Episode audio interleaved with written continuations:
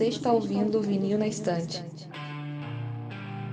Sua dose semanal de música pesada.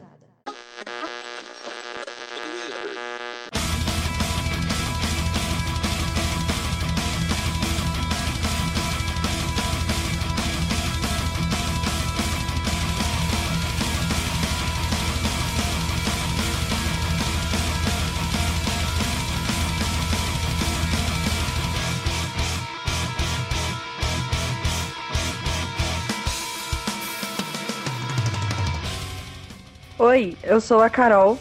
Oi, eu sou o Felipe. E eu sou o Sander.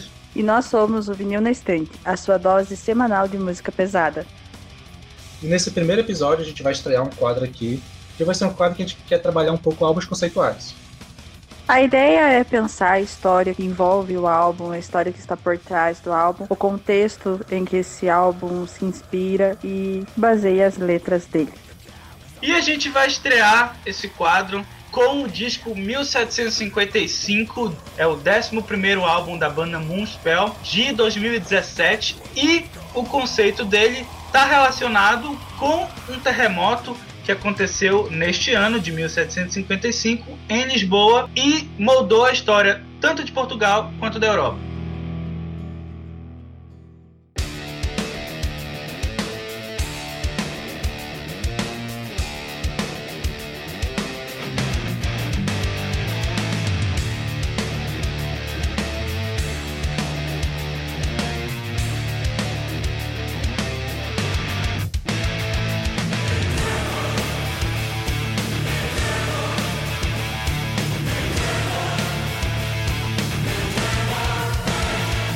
Primeira faixa do disco se chama Em Nome do Medo, que foi lançada no álbum Alpha Noé de 2012 e foi retrabalhada de uma forma orquestrada aqui nesse álbum. Ela dá muito clima do álbum, assim, ela cria todo um ambiente de medo, como o título diz. Começa meio que sussurrando, assim, então cria aquela coisa do que, que vai acontecer. Como é um álbum que conta uma história, então ali ele já começa contando a história que tá por vir criando esse ambiente. Essa música também tem uma versão bacana de quando o Moonspell fez aquela apresentação no Rock in Rio com o Derek Green do Sepultura, que eles cantam essa música também juntos e é muito legal. Ah, eu acho que a gente não tem muito não o que comentar sobre ela, porque apesar dela dar essa introdução, né, dar todo esse clima, como ela é uma faixa anterior, ela não exatamente conta sobre a história. Então acho que a gente já pode passar para a primeira faixa em si, já contando a história do corrido, que é a faixa homônima do álbum 1755. Essa música, a faixa título do disco, ela já traz a intensidade da porrada que foi, né? Nos próprios versos a gente vê: não, não deixará pedra sobre pedra, não restará ninguém sobre a terra. Então, uma coisa meio cataclísmica, assim. Essa faixa não é uma das minhas, pessoalmente, não é uma das minhas favoritas do álbum, então eu escutei ela menos do que as outras. mas eu acho interessante que tem essa coisa que ainda não aconteceu, mas ele tá, né, presente que alguma coisa vai acontecer e é uma coisa terrível. Essa antevisão do do terrível, do desconhecido que tá para acontecer e que vai desmoronar, que vai né, desmoronar o mundo, que vai abalar o mundo, vai destruir esse mundo em que a pessoa que tá ali vive. Eu não sei dizer se ela é mais curta do álbum, mas a letra dela é a menor, né? Ela não fala tanto assim, ela não diz muito claro do que tá acontecendo. O que já não acontece com a próxima faixa do álbum, que é uma das minhas favoritas, que é a Entrei Mortei.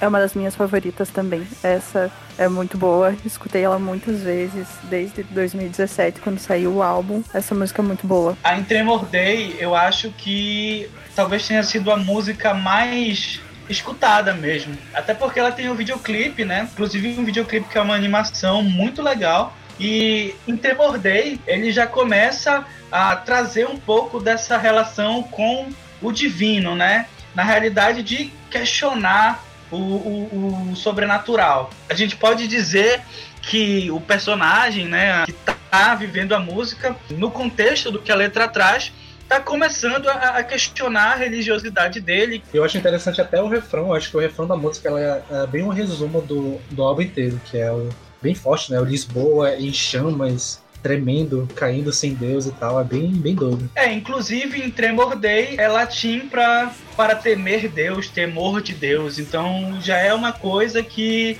traz aquela imagem de um Deus punitivista, né? Eu acho interessante observar que 1755, em Tremor Day, e depois as duas faixas sequentes, que são a Desastre e a Abanão, elas estão na primeira parte do álbum, que fala do desastre né, que aconteceu em Portugal, que foi o terremoto, seguido de um tsunami e mais um incêndio. Tem essa coisa, né, que era um país super católico, super cristão, que é acometido de tanta catástrofe ao mesmo tempo. E tem isso, né, Lisboa tremendo, em chamas, e cadê esse Deus em que eles tanto acreditavam? E daí, nesse momento, a fé é questionada, num momento em que né, tem esse medo do desconhecido, do futuro.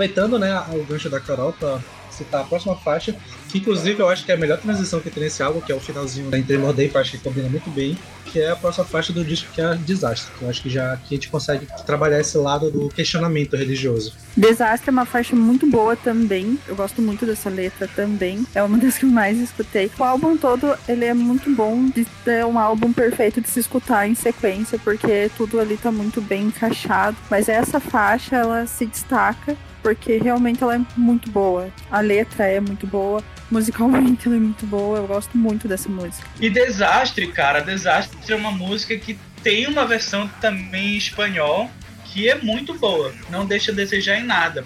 E eu acho que tem uma estratégia que a gente percebe do ponto de vista criativo, lírico, que a banda, né, o principal compositor, o Fernando, que é o vocalista, eles recorrem ao latim toda hora, justamente para trazer essa aura de templo, de igreja, né, que é uma coisa que, querendo ou não, está muito presente na, na ideia geral desse disco. E até para complementar aquela fala de que já que começa a esse questionamento, o refrão né, é muito significativo que é faz apenas um homem escravo de Deus, o autor do desastre que aconteceu. Né? Então já tem essa culpabilização de que Deus é que está causando esse rolê todo. E aproveitando o gancho do Felipe, ele falou do latim, da relação com a religião, né, de criar esse ambiente de templo, de igreja, também tem a relação do medo, né, a relação da fé com o medo da morte, do desconhecido, que é o além da vida. Agora é interessante que a gente percebe uma transição da Entremor Day para Desastre, que na Entremor Day ainda é uma relação de muito medo, né? É desse Deus. Já na Desastre não, já é uma já é uma relação de levantar a cabeça, se colocar, se entender no mundo e apontar e questionar essa relação com a fé, né? Então é importante que esse interlocutor ele já, de uma forma bem sutil, ele muda, inverte o papel, né, de uma música para outra. Aí agora a próxima faixa é a faixa Banão, que pessoalmente eu acho que é uma das faixas que eu não ouço tanto assim, quando eu curto tanto, mas ainda assim é uma faixa muito legal de ouvir, e tem uma letra bem interessante. A Banão é uma das faixas que eu mais gosto também, eu gosto muito dela. Essa primeira parte do álbum eu gosto muito e a Banão é uma que ela me chamou muita atenção quando eu escutei pelas primeiras vezes, porque eu achei muito curioso a palavra abanão, que até existe, né? A gente até usa aqui no português brasileiro, mas não é tão comum assim. É, eu acho que a gente e... usa até mais de uma maneira pejorativa, né? De apelido, que tem orelha grande, né? Mas eu achei muito curioso, assim, achei até engraçado, de certa forma, esse uso de abanão. E eu achei muito interessante. E daí que eu fui perceber também que no começo do álbum parece soa muito estranho para quem não tá acostumado a ouvir metal em português e eu sou esse caso de pessoa que soa muito estranho o português de Portugal cantando metal. Por vezes até incomoda, inclusive, às vezes pessoas que não conheciam um spell, né? Eu mandava uma música, compartilhava alguma música e falavam que, nossa, que estranho, né? Metal não, em português fica muito esquisito. E nessa música eu percebi que ali já tava, tipo, casando muito bem as letras em português. Não tava mais estranho. E o que me chamou atenção foi porque só tava destoando a palavra abanão. que é, sei lá, tipo, você, né, sacudir mesmo alguma coisa no sentido de abanar. Assim, no meu ponto de vista, essa é uma das melhores faixas do disco, junto com Day e com a releitura da Lanterna dos Afogados. E essa música é mais uma que recorre ao latim, né? E realmente chama atenção essa coisa do, do português de Portugal, querendo ou não, difere um pouco do nosso, mas não chega a ser ruim, longe disso, na minha opinião. E mais uma vez, esse interlocutor, esse personagem que aparece, ele se relaciona com Deus. Né, no decorrer da música, né? Somente na estrofe que transforma a brisa em vento, convoca a desolação, tu que nos olhas aí de cima, sabes quão sinistra é minha sina, e mais sinistra ainda se você imaginar no século XVIII uma cidade com 200 mil habitantes, uma coisa gigantesca para a época e uma tragédia nessa proporção com esse número de mortes. De fato, sinistro.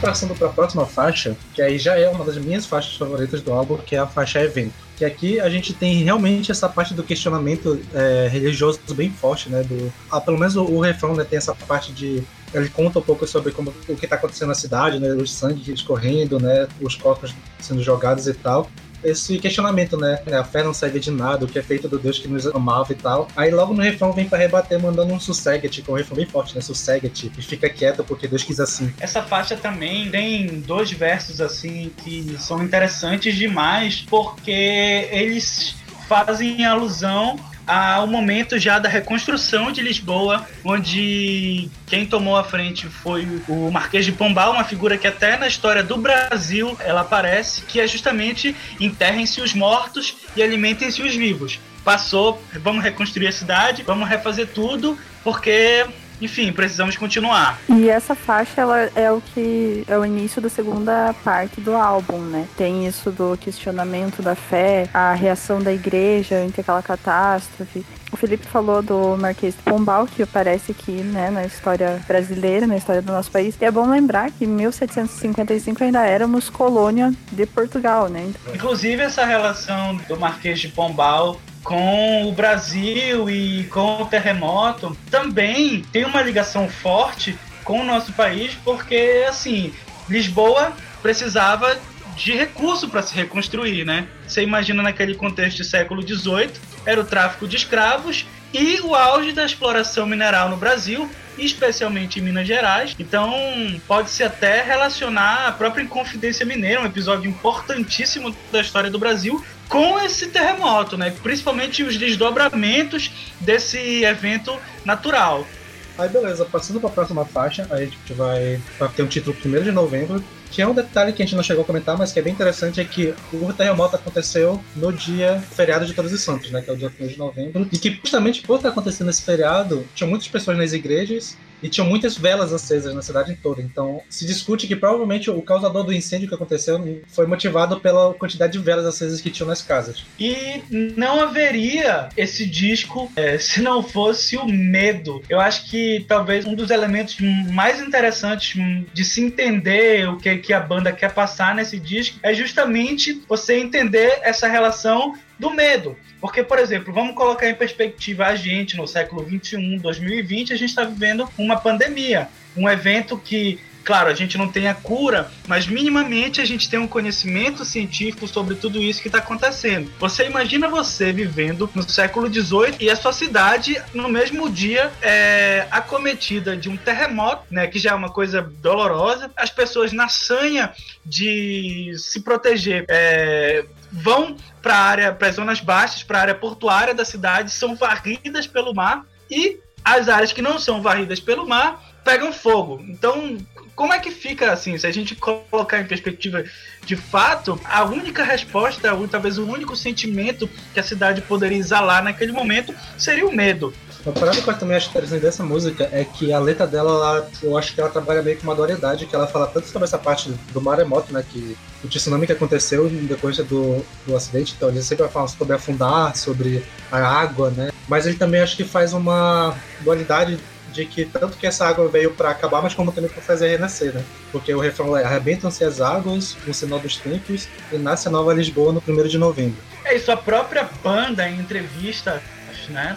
Quando vai discutir as ideias para o conceito do disco, eles falam muito desse caráter de renovação, de que o cataclisma veio para trazer uma coisa nova. É claro que a gente não vai romantizar, né? Foi uma, foi uma experiência certamente muito escrota, mas assim, como o próprio Sander falou, nessa faixa já eles trazem essa ideia de um recomeço, de uma reconstrução que é importante, né?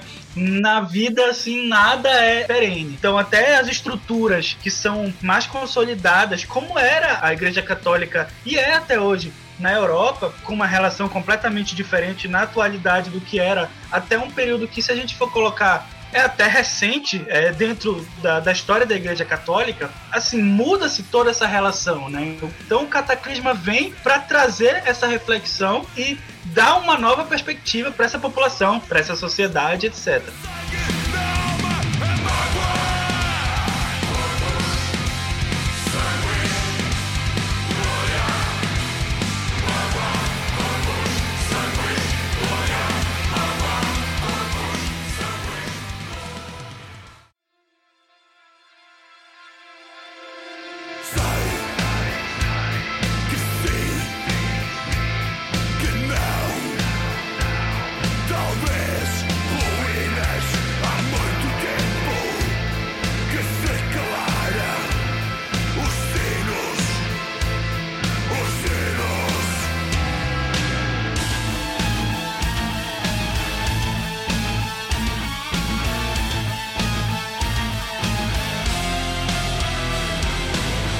Seguindo pelas partes do álbum, a gente chega na música Ruínas, que eu acho que musicalmente ela é uma das músicas mais interessantes. Assim, o riff dela que tem, ela começa com uma bateria, né, cantando um refrão.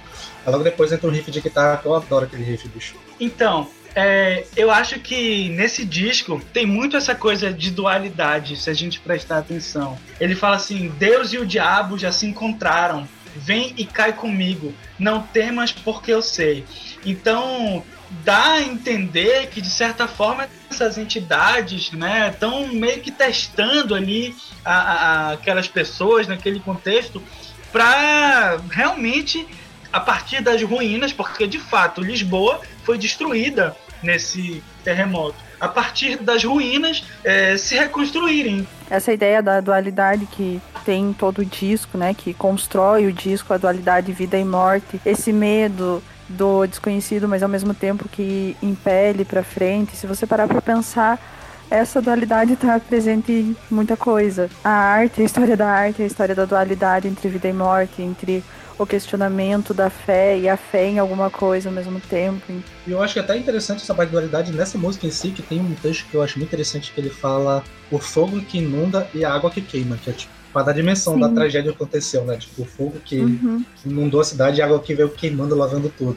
Acho muito, que inverte valores, né? Tipo, os valores sim, que até sim. então se tinha são invertidos. Que também essa ideia de fogo, de purificar, né? Mesmo com o jogo que ele faz aí, no sentido de, de trazer água que queima, é, o fogo é um elemento que já despertava também é, muito fascínio e curiosidade nas pessoas naquele momento, né? Tanto que, enfim, é, uma das premissas da Igreja Católica durante a Inquisição era justamente isso de que o fogo purificava né, os desafetos da igreja para que eles pudessem alcançar purificados o reino dos céus. Né? Então, essa ideia do, do fogo é muito interessante é, sobre como eles exploraram isso no disco.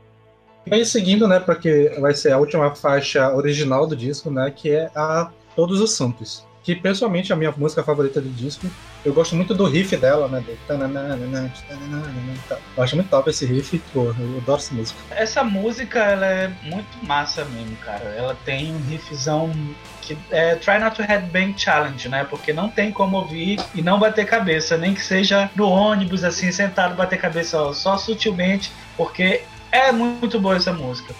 E fala justamente do feriado do Dia de Todos os Santos, né? E retrata sobre o sentimento de abandono. Ao mesmo tempo que esse disco traz essa noção do sentimento de abandono, ao mesmo tempo traz o questionamento e a posterior independência desse lado religioso. Então, é mais uma dualidade que esse disco traz.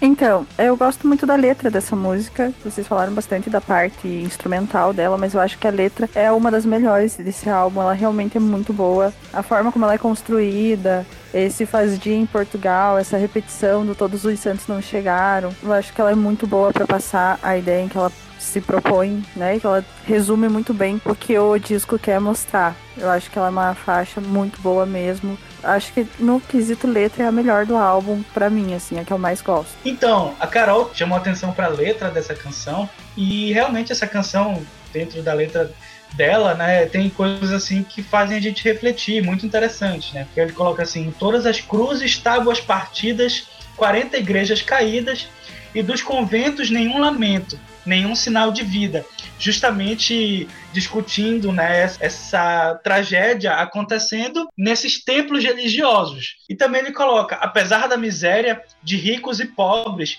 que assim dá a entender que o cataclisma ele coloca todo mundo em pé de igualdade, né? Então quebra todas as convenções humanas para colocar todo mundo nas mesmas condições. Isso, de certa forma, também é simbólico, né?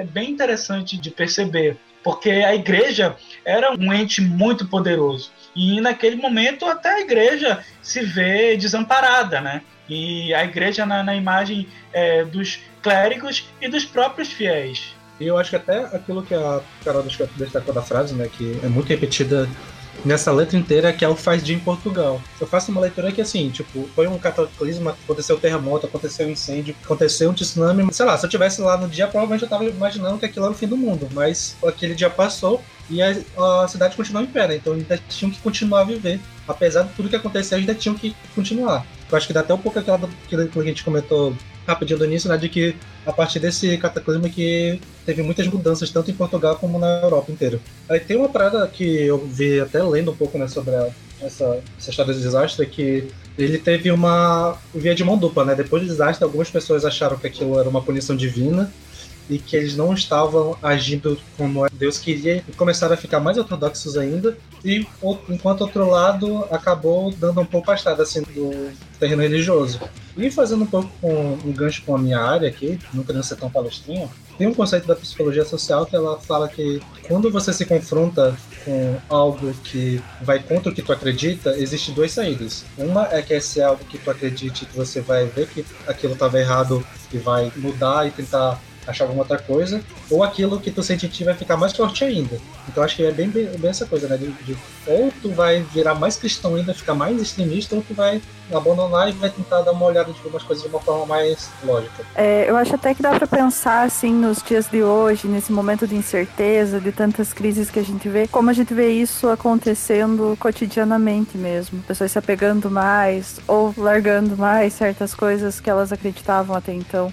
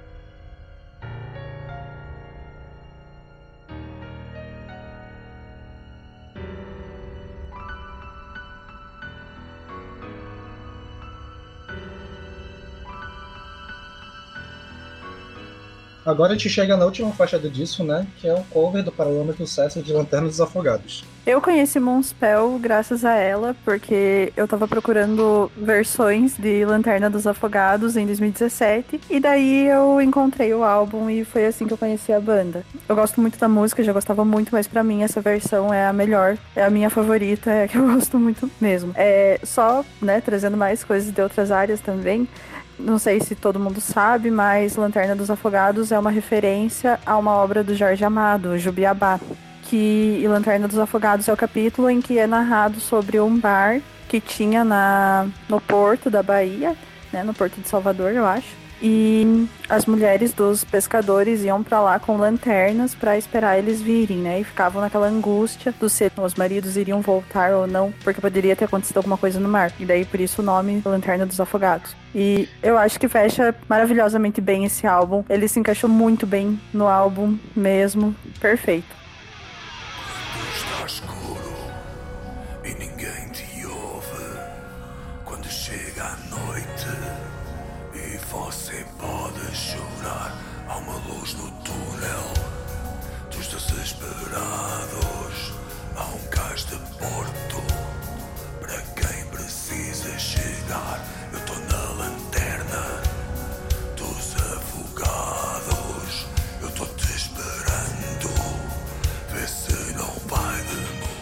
Realmente essa versão ficou espetacular, ficou assim muito densa, eu diria. Você consegue notar na ambiência, na forma que o Moonspell conseguiu expressar a releitura deles da música, que ela trata de um evento pesado, vamos dizer assim.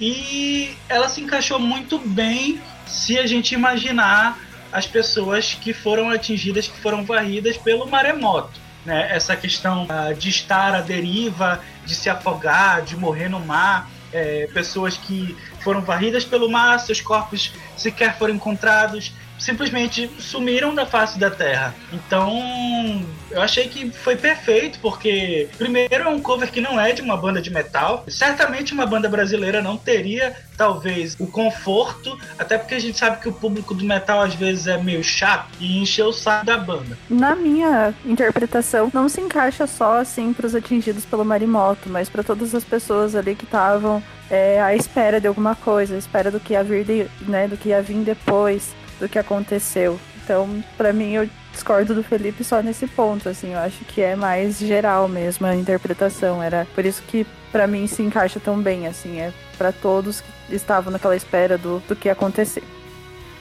Ah, então, para finalizar uh, essa parte do programa, eu queria que vocês dessem um breve review do álbum e se tinha as três faixas favoritas de vocês. Bom, para mim esse álbum, ele é, eu falei várias vezes e eu acho que eu vou repetir sempre, ele é perfeito, ele é realmente muito bom no que ele se propõe. Ele é um álbum que você escuta inteiro e ele não cansa, porque ele é muito bom mesmo. As faixas que eu mais gosto, eu vou deixar a Lanterna dos Afogados de fora, porque é uma versão de outra banda, né? Mas é, eu gosto muito dessa versão e para mim é a melhor versão de Lanterna dos Afogados. Do álbum, as minhas favoritas são Tremor Day, Desastre e Abanão. Tá com as três da primeira parte do álbum.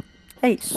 Bom, eu concordo com a Carol, vou deixar a Lanterna dos Afogados de fora para dar uma valorizada nas canções inéditas, né? Então eu vou deixar Em Nome do Medo e Lanterna dos Afogados de fora. É, em Tremor Day, com certeza é uma das minhas preferidas. Isso daqui não é uma ordem. É, eu vou citar as três canções, mas assim para mim elas estão é, empatadas, né? Num... Em Tremor Day, que inclusive, repito, o videoclipe é uma animação espetacular. Assistam no YouTube. É... Desastre é uma canção bem forte, bem, bem potente também. É uma canção que eu diria que é uma das minhas preferidas do disco. E a outra é Todos os Santos, que também, é, tanto do ponto de vista da música quanto do ponto de vista da letra, é, são, são fenomenais. assim. Essas três canções eu diria que são as minhas preferidas desse álbum. Mas o disco inteiro é top, vale a pena ouvir de cabo a rabo, parece um documentário. Bem, eu também concordo com o que vocês falaram e realmente eu acho esse álbum que é um álbum muito bom para te ouvir, bota a primeira música tu vai conseguir ouvir até a última, tu nem sente meio, meio que o tempo passando, né? Porque as músicas são muito gostosas de ouvir e elas têm essa interligação, né, umas com as outras. Eu acho que é um álbum maravilhoso. Um, foi um dos meus álbuns favoritos do ano de 2017, na época. E eu acho que as minhas favoritas eu vou ficar com uma lista bem um pouco parecida com a de vocês, também se tá em Tremor Day, que é um dos meus favoritos. Junto de Evento e de Todos os Santos, que também é. Todos os Santos é realmente a minha favorita do álbum. Então é isso, gente. A gente acabou a nossa análise por aqui. Vocês podem comentar o que vocês acharam ou indicar algum álbum conceitual que vocês querem que a gente trabalhe no futuro. Pode mandar mensagem pra gente. E por enquanto é isso.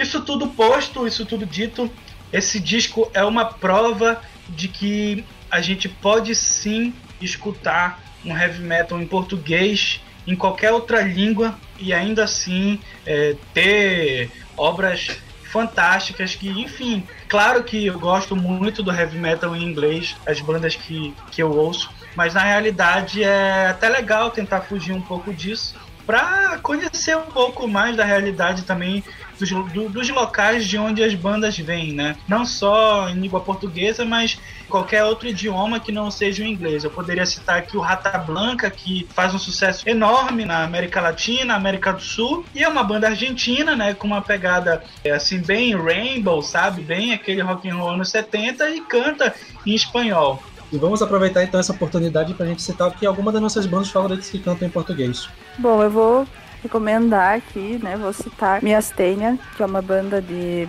black metal muito boa. E eles têm um álbum muito bom que é o Antípodas. E eu acho que traz essa coisa da dualidade e a dualidade mais, né, trazendo aqui para nossa história do Brasil, que vem sendo negada, vem as pessoas vão vem tentando revisar nossa história, negar nossa história, que já é negada a grande parte da população. Então eu vou recomendar o álbum Antípodas, do Miastênia.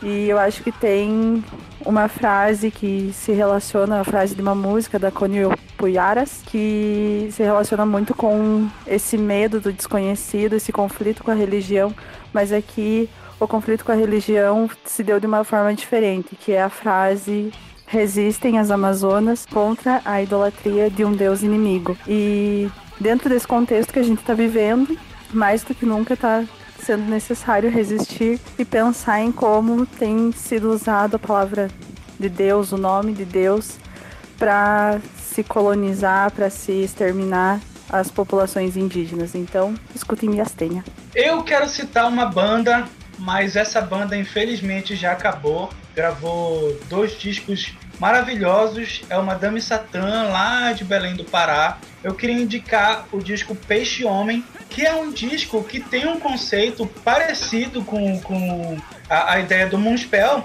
só que eles falam um pouco mais, é, brincam um pouco mais com o imaginário amazônico, né? Quem mora na Amazônia entende muito bem o que, é que essa banda consegue falar nesse disco Peixe Homem, que fala de coisas como a, própria densidade da selva, da força dos rios, sobre a relação do homem com essa natureza tão imponente né? O, o, Homem da Amazônia também fala das pessoas que vivem nas cidades na Amazônia, né? Essa questão dessa relação conflitante da floresta com a cidade desordenada, né? O lance é, do calor, da umidade. Primeiramente, quero falar que eu adoro também esse CD do Madame Satã, o Peixão, eu acho muito bom. A Samir é uma puta vocalista, eu acho que o clipe da música Respira é um dos clipes mais bem do norte, né? O maluco tocando lá no meio do mangue e tal, eu acho muito doido aquele clipe. Aí a minha primeira indicação que eu vou deixar aqui é o álbum do Claustrofobia, de 2011, se não me engano, que é o Pest, que é um álbum muito foda de trash, bem porrada na orelha. É uma banda bem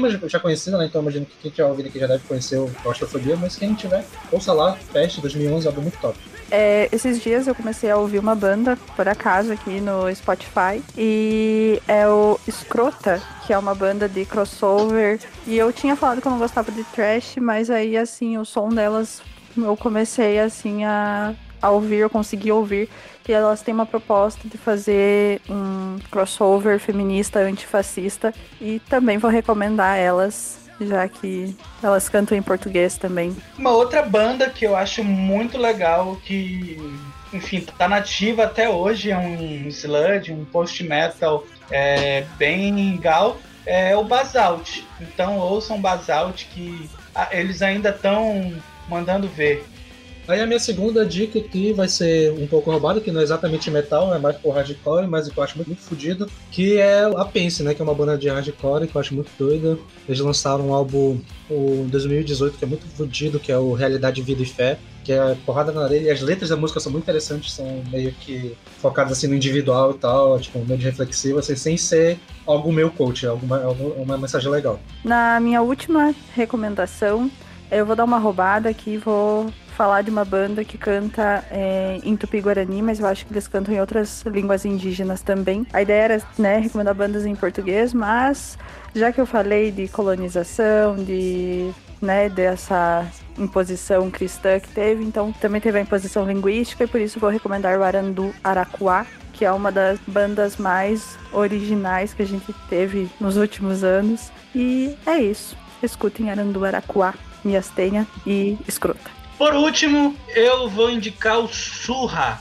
que é uma banda de trash punk de Santos. É uma banda que é bem conhecida no underground, então muita gente que está ouvindo é, com certeza já deve ter escutado o Surra. Eu acho foda porque eles cantam em português é, e, enfim, as canções, a arte dos caras, ela reflete o posicionamento deles e eu acho isso importante pra caralho em tempos de bunda molice é, no heavy metal é, em tempos graves como esses que a gente está vivendo, é importante a gente ter as bandas que comprem a briga e deem a cara a tapa. Então escutem Basalt, escutem Surra, escutem Madame Satã. Bom, e pra finalizar, eu vou roubar também. Você tem uma banda que tem uma parte metal, mas acho que a melhor parte dela é o que eles fazem fora do metal, que é a banda carioca Ela Effect, que segue um pouco essa linha de ser uma banda política e tal, eles são um, um som bem crítico. E eu acho que hoje em dia eles são a minha banda favorita brasileira, de todos os gêneros. E eu acho muito interessante a parte musical deles, eu acho que eles conseguem trabalhar muito bem essa coisa de mistura de gênero, de conseguir colocar elemento de samba, de forró, de música, tudo quanto é canto, porque eles têm uma criatividade muito interessante. Amo muito. Eu escuto eles desde 2013, assim. Eu acompanho eles há muitos anos e é uma das minhas bandas favoritas também. Acho que atualmente é a favorita das brasileiras mesmo, porque é muito bom. E o álbum que eles lançaram em 2018, que é o Memórias do Fogo, é um álbum fantástico. Fica muita indicação. É o meu favorito. É o meu favorito. É muito bom.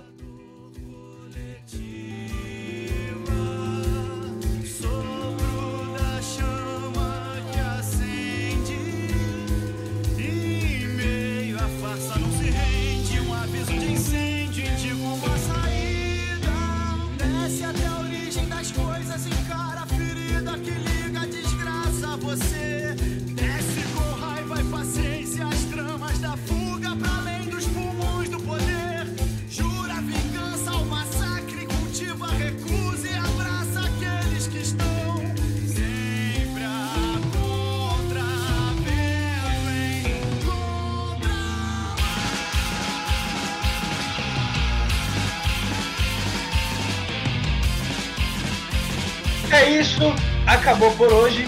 É, vamos ficar agora com uma canção do Peixe Homem, do disco do Madame Satã, a minha canção preferida nesse disco, que se chama Até o Fim.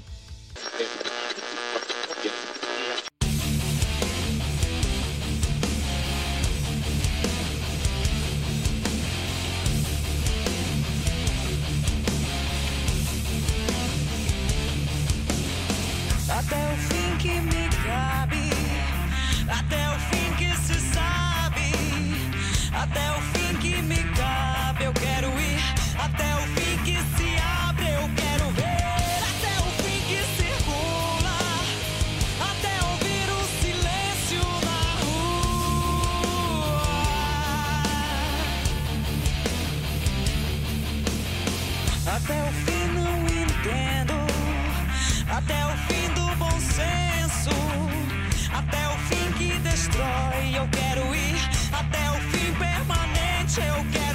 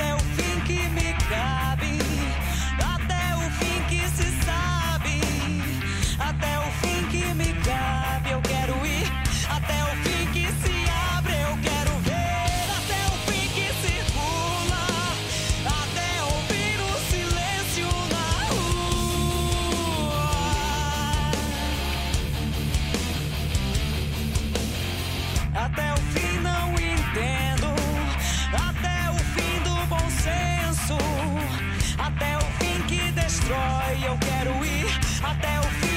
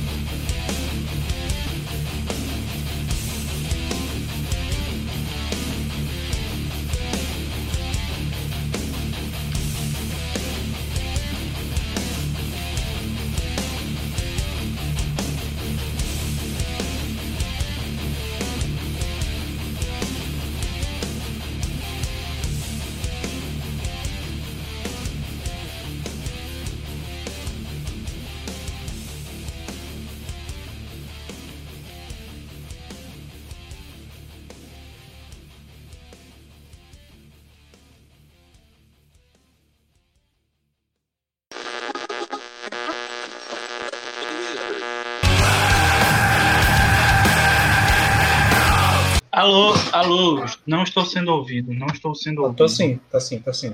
Não estou Talvez tu- sendo ouvido. Tu talvez não esteja ouvindo a gente, mas eu tô te ouvindo. Eu tô ouvindo também.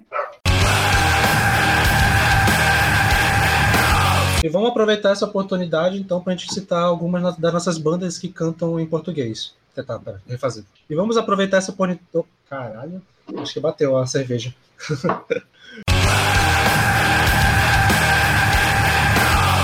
Eu ia falar que o Viper tem um disco em português também, mas meio que foi a derrocada do Viper, né? Eu tenho pra todo mundo. Ah, mas tu pode citar, sei lá.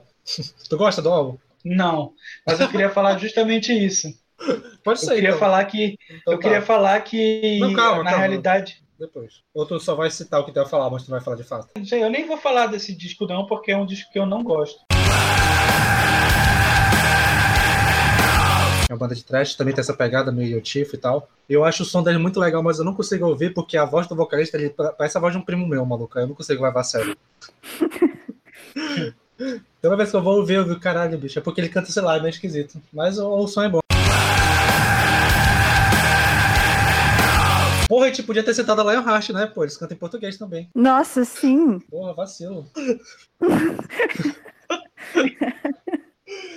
Inclusive, eles vão lançar álbum novo, né? No... Saiu um vídeo dele falando que ia lançar uma parada aí. Single. Eu vi. Eles vão lançar um álbum novo.